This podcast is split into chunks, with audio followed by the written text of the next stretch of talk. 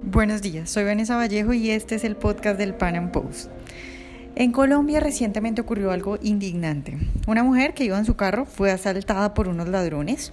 Una escolta que casualmente iba atrás del carro y que estaba viendo que una mujer iba a ser robada y que su vida estaba en riesgo, salió en un acto de valentía a defender a la víctima y en eso mató a uno de los asaltantes.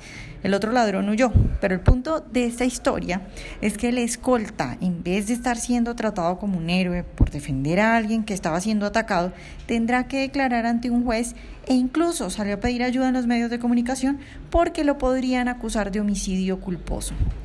En Colombia, como en muchos otros países, ya no tenemos derecho a defendernos ni a defender a otro que se encuentre en peligro.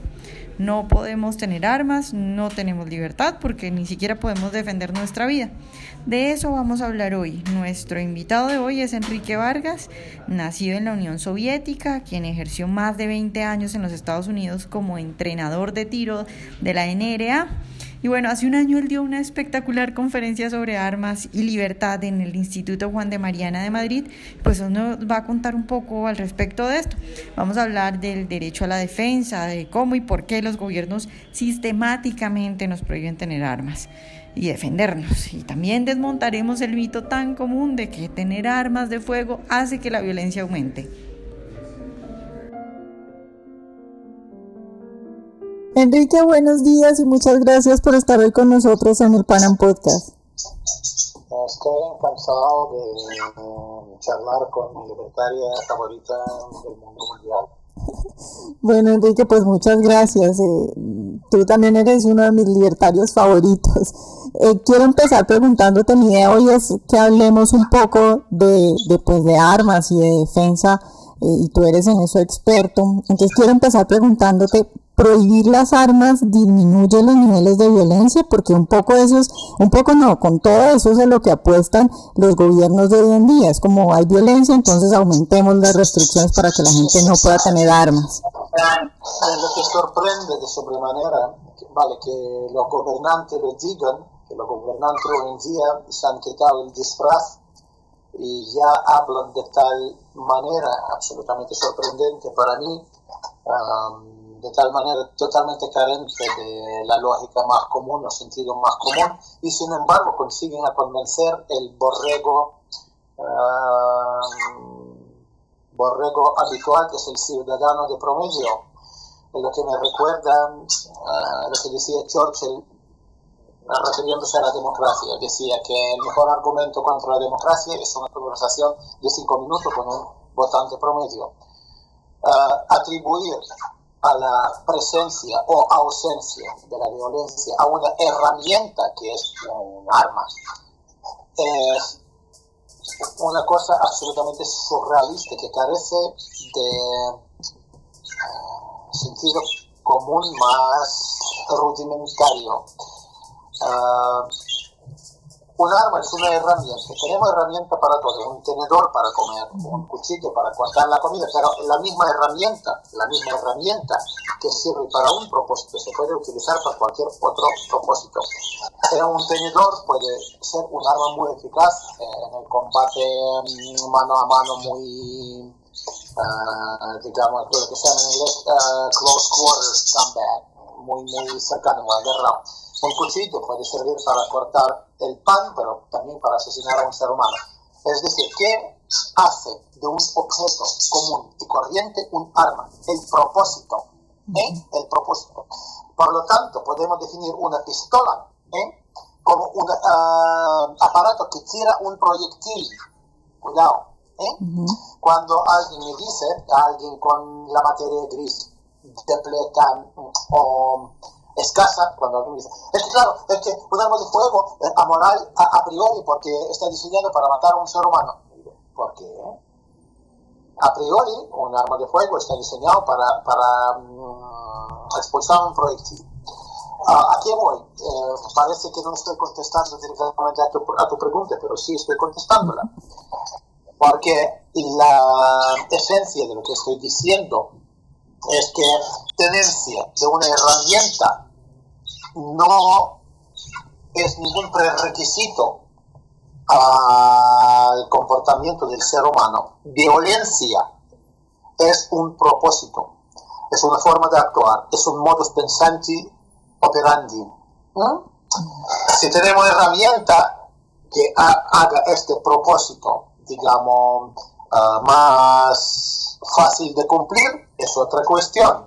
Cuando un neandertal quería matar a otro neandertal, utilizaba la herramienta a mano, que era un palo, una piedra, ah, un puño, lo que sea. Total, es la, eh, y el planteamiento de la pregunta es absolutamente fallido y, absolutamente ilógico. Ah, ahora, para eh, bajarnos de, digamos, de lo planteamiento más abstracto, eh, como acabo de presentar, a lo planteamiento, a, a, lo ejemplo más concreto de la vida común y corriente. Y yo un ejemplo muy concreto. Yo nací en la Unión Soviética, desgraciadamente por otro lado, agraciadamente, porque he visto lo que es el comunismo y lo he vivido en mi pellejo. Y sé lo que es esta ideología, y sé cómo es de diabólica, de satánica, la ideología de izquierdas. Por eso, cuando, pero hay buenas personas de izquierda, ¿vale? a lo mejor había nazis que lloraban al ver un pajarito con una patita rota, ¿vale? No. Una persona de izquierdas, por definición, no es una buena persona porque uh, suscribe a una ideología genocida. Pero vale, aparte, uh, habiendo nacido en la Unión Soviética, yo he visto una cosa muy curiosa que ignora la gran mayoría de la humanidad, porque los datos de este tipo no salieron de la Unión Soviética. Tú sabes, por ejemplo, que el crimen, el nivel de crimen callejero, el crimen violento en la Unión Soviética era de tal proporción, de tal proporción que yo viviendo en Moscú, en Moscú, en la capital, donde mantenían cierto decoro por el mero hecho de mm, tener eh, turismo extranjero, etc. Pues yo viviendo en Moscú, eh, me acuerdo de tres asesinos en serie operando en mi zona, donde yo vivía cuando tenía 15, 14 años. Que en varias, varios suburbios de Moscú, una persona no podía salir a la calle después de las 5 de la tarde. Que el nivel de asesinato, robos y violaciones era de tal brutalidad que no se podía comparar con ningún otro país europeo. Y eso, eso, eso, uh, con el hecho de que todo tipo de armas estaba prohibido desde el tercer día de la revolución. Revolución también, otro día hablaremos de la llamada revolución, que no hubo tal revolución. Hubo un golpe de Estado en el Palacio del Invierno, um, el hijo de Sedonas Lenin uh, con su esbirro uh, asesinando a una guardia femenina, decían chicas que eran puramente um, soldados ceremoniales, digamos, y de ahí empieza. Pero bueno, lo más curioso y más relevante, digamos, al tema de que estamos hablando es el hecho de que al llegar los bolcheviques al poder, enseguida, el tercer día, ponen los carteles en cada esquina de todas las ciudades principales con un eslogan en ruso, Граждане, давайте оружие. Ciudadano, entregar la arma. El tercer día, porque Lenin, como todos los totalitarios, como todos los caníbales totalitarios y genocidas, sabía que al quitar la arma a los ciudadanos los convertía en víctimas. Como decía Benjamin Franklin, el genio de la Revolución Norteamericana, una persona armada es un ciudadano, una persona desarmada es un súbdito. Esta es la diferencia. ¿Por qué es tan diferente tener ciudadanos? Porque la tenencia de armas, el mero hecho de tener armas de fuego, te hace te cambia la posición social drásticamente. Todos estamos de acuerdo, sobre, de, acuerdo, sobre todo los liberales y libertarios, que el derecho principal, el primer derecho, el prerequisito de los demás derechos es el derecho a la vida. Porque sin tener derecho a la vida o sin tener esta misma vida, yo no puedo ejercer ningún otro derecho. Yo no puedo ejercer derecho a libertad de expresión, a propiedad y tal, si estoy muerto, evidente, ¿no? Pues Imagínate tú vivir en una sociedad donde la protección del derecho más fundamental que tiene, el derecho a la vida, está en las manos de otro, de un funcionario del Estado con un uniforme ridículo que supuestamente, supuestamente está encargado de proteger tu vida, tu vida, pero tú no, tú no puedes proteger tu derecho más fundamental, que es derecho a la vida. Entonces, hablar de las demás libertades es simplemente ridículo, es patético.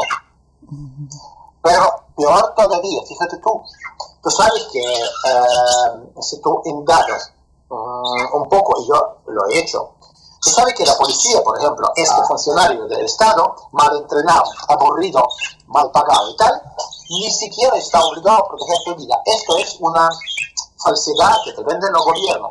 Tú sabes eh, que, por ejemplo, en los Estados Unidos, para que ir lejos, eh, el Corte Supremo de los Estados Unidos ha aclarado en tres ocasiones que un policía no está obligado a proteger la vida de un ciudadano, sino eh, proteger el cumplimiento, asegurar el cumplimiento de la ley, pero no tiene obligación alguna expresa en, digamos, la legislación de proteger la vida de un ciudadano. Entonces, ¿dónde estamos? Tú no tienes derecho de proteger tu vida o la vida de tu ser querido. Por otro lado, el Estado no está obligado a proteger tu vida, porque ese, derecho no está tipificado en ninguna ley. Si, tú me dices que esto es una característica de una sociedad de facto y de jure libre, lo siento, pero no.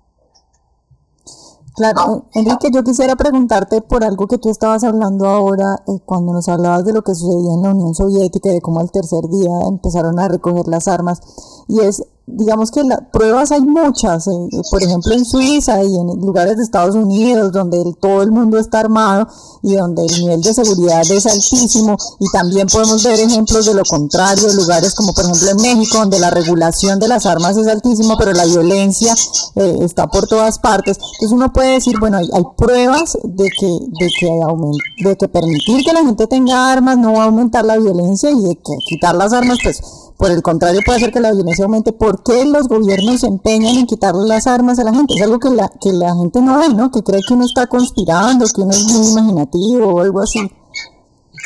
No, primero que uh, lo que acabas de decir es absolutamente cierto. En México, en Venezuela, mucha gente no sabe que las armas están prohibidas en Venezuela. Sin embargo, el crimen violento eh, está por las nubes. En Suiza tengo que corregir una pequeña cosa.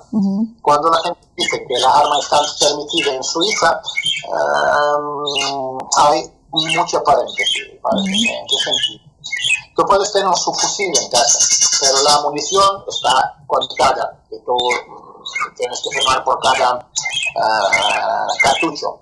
Segundo, ya no puedes tener una pistola pistola, para tener una pistola tienes que ser un joyero rico o, un guardia de seguridad o cosas así.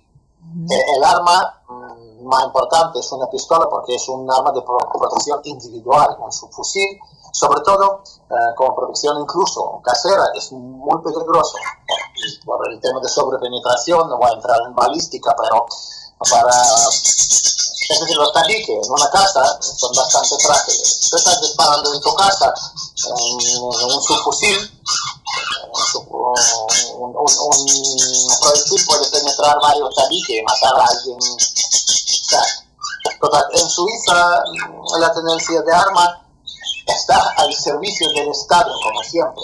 Es decir, los ciudadanos uh, son, o sea, no tienen ejército. Entonces, cada ciudadano uh, de la edad militar y tal, un ciudadano, un, un varón, uh, es un reservista del ejército que puede ser, que puede, o sea, mm, es decir, no es un ejército regular, pero cada varón de, de la edad militar puede tener un subfusil de, del último modelo en casa y entrenarse, etcétera, pero no tiene arma de protección individual. Es una pistola o una escopeta um, semiautomática, etcétera.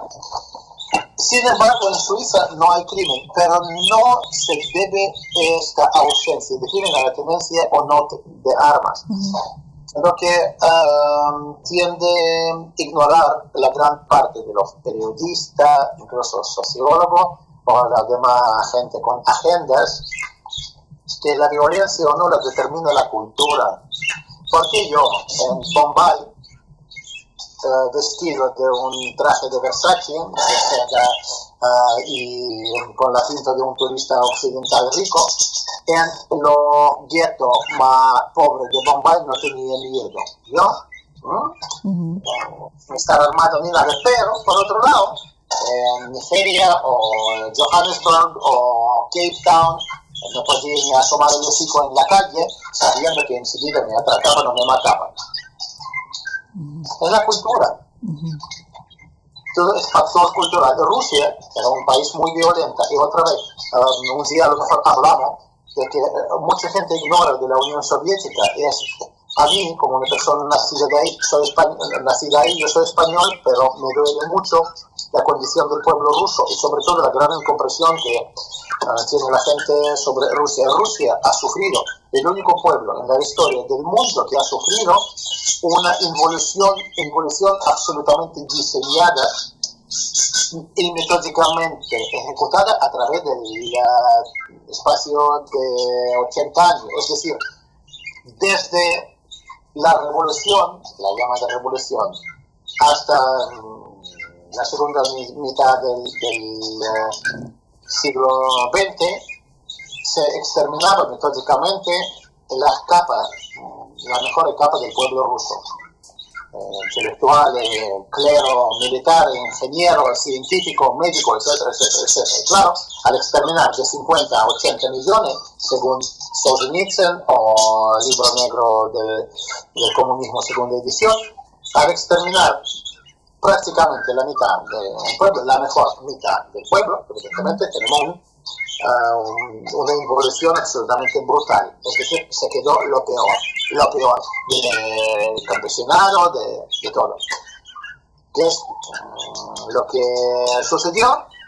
La violencia común al exterminar la cultura, al exterminar todos los tejidos sociales, toda la adhesión social que, que, que uh, aglutinaba la sociedad, se quedó la sociedad en, en amigo en cuanto a su uh, modus operandi cultural, si quieres. Por lo tanto, el nivel de violencia en Rusia era enorme, a pesar de la ausencia de armas de fuego.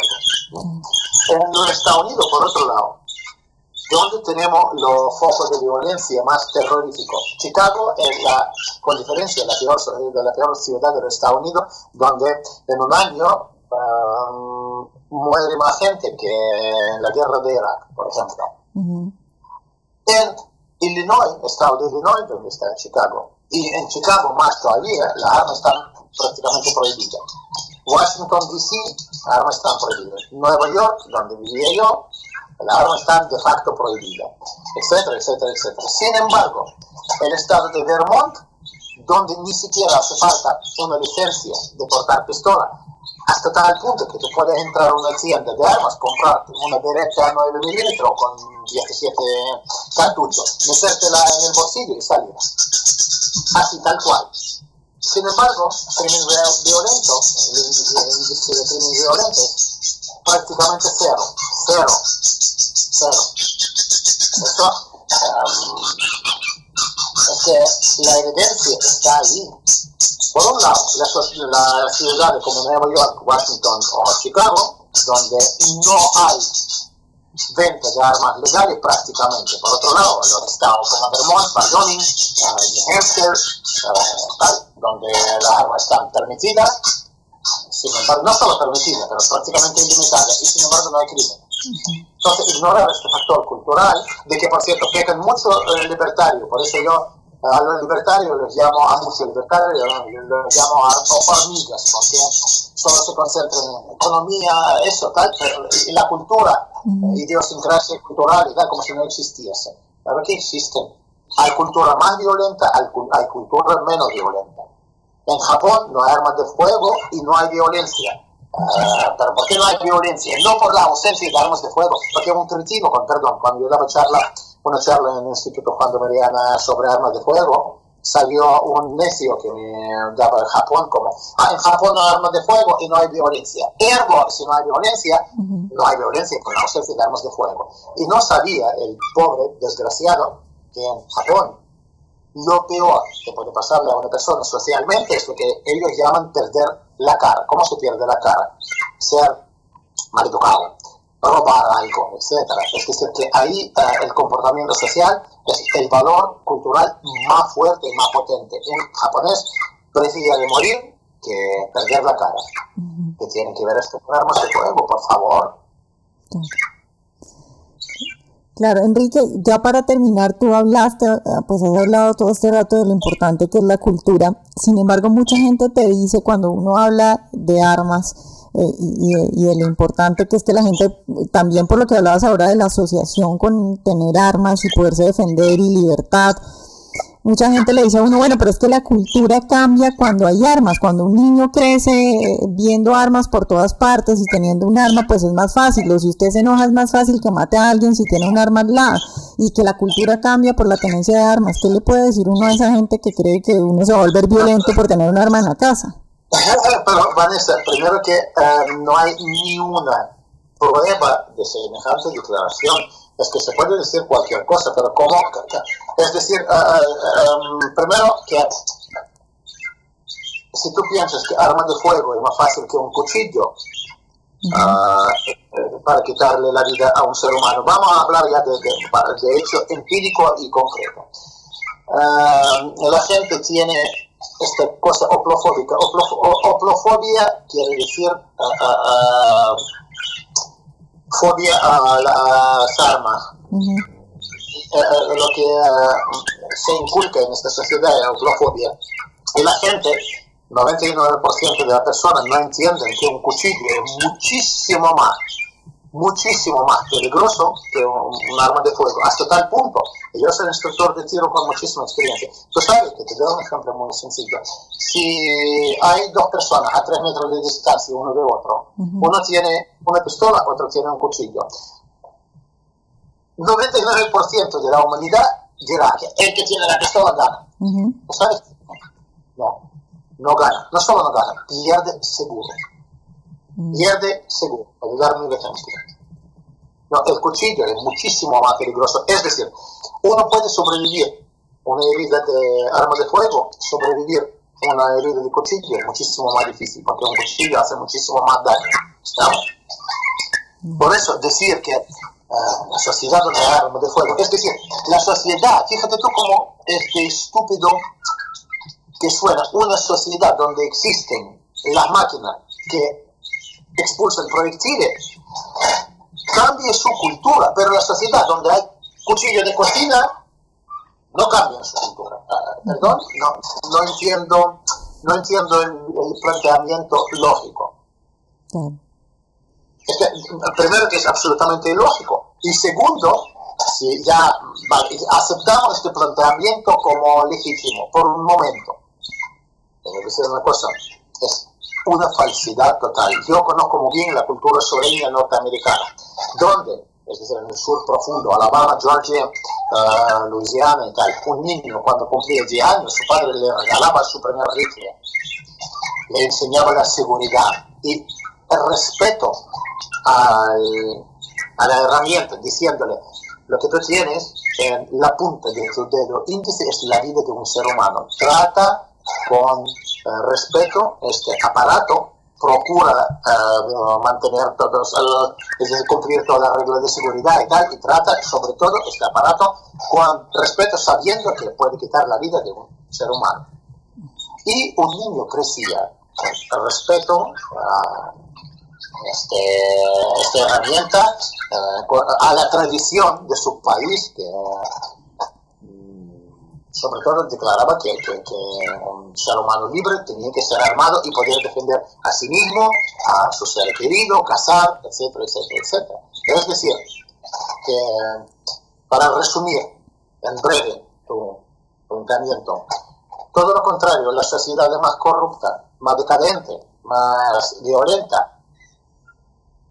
A través de la historia ha sido la sociedad que prohibían las armas de fuego. Rusia soviética, China maoísta, donde te puedo, digamos, podemos hablar de canibalismo, por ejemplo, extendido en la época de la revolución cultural. No es, estamos hablando de caso aislado, estamos hablando de un modus operandi común para una gran parte del país. Por ejemplo, México, Venezuela, Brasil, qué países, gran parte de, de África subsahariana y tal. Hay muchísimos países de, donde las armas están prohibidas y tienen la cultura súper violenta, uh, caótica, uh, nihilista, etc. Y tenemos países como Israel, como uh, los Estados Unidos, donde... Ah, y otra, perdón, yo sé que estamos terminando, tú luego podrás Sí, tranquilo. Pero es que el tema es tan, tan global, uh, Vanessa, el tema es tan importante. Primero hablemos de los Estados Unidos un poco. Lo que no entiende un europeo común y corriente o cualquier persona que no ha estado en los Estados Unidos, no entiende la raíz de la violencia. Date cuenta. Yo eh, brevemente te explico la gran razón de la violencia extendida en los Estados Unidos. Los Estados Unidos liberan su población esclava.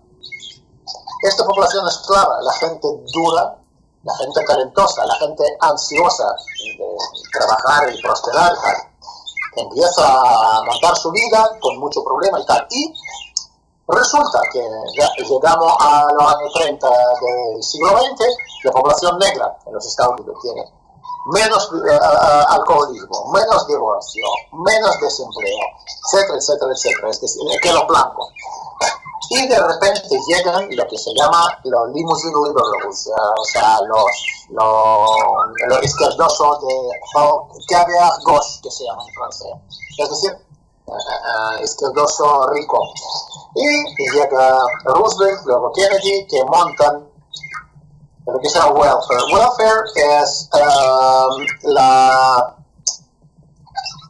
paga, mensual por, ¿cómo se llama eso? Asistencia social a los negros y uh, vivienda social también para los negros. Es decir, se crean unos guetos enormes urbanos en el Bronx de Nueva York, en Harlem, en Southside en Chicago, etcétera, etcétera, etcétera. Es decir, en cada urbe grande de los Estados Unidos se monta un gueto de viviendas sociales donde a un negro que solía ser un tipo duro, trabajador, cristiano profundamente, es que los negros tenían uh, uh, altísimo nivel de, de, de, de creencia profunda religiosa, mucho más uh, intensa que los blancos. ¿no?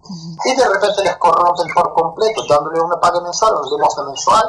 Es más, por cada niño que concibían, más paga todavía. O sea, no trabajes, te quitamos el incentivo, el incentivo de salir adelante, te damos una paga mensual, bebe, consume droga y procrea. Uh -huh. O sea, destrozaron a una parte magnífica de la población de los Estados Unidos, es decir, a quien no le gusta el negro en los Estados Unidos, no le gusta la cultura americana, porque el negro ha afectado la cultura americana tanto, ha contribuido tanto, que sí con su blues, con su jazz, con su forma de, uh, de ser, con muchísimas cosas, pero los destrozaron. La izquierda destrozó al negro por completo y ha creado un gueto asqueroso, enorme, violento, que he visto personalmente en cada urbe de los Estados Unidos. Por lo tanto, cuando te hablan de la violencia uh, descontrolada en los Estados Unidos, no saben o no quieren admitir que esta violencia está limitada a los guetos urbanos, donde las víctimas principales son los mismos negros jóvenes,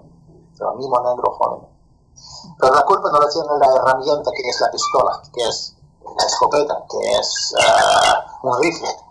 La culpa la tiene precisamente decadencia moral, decadencia cultural, el infierno, creado como siempre por la izquierda.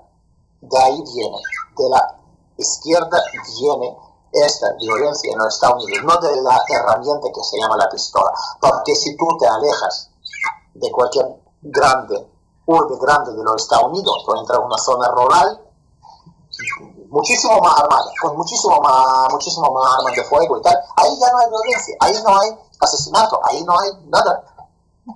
Cultura, eh, como, como, todo vuelve a la cultura, a la adhesión social. Bueno, Enrique, pues muchas gracias por hablarnos hoy de este tema tan interesante. Ah, un placer. Ojalá hayan disfrutado nuestra entrevista de hoy. Recuerden seguirnos en nuestro canal de YouTube y en nuestras redes sociales y nos vemos en un próximo Panam Podcast.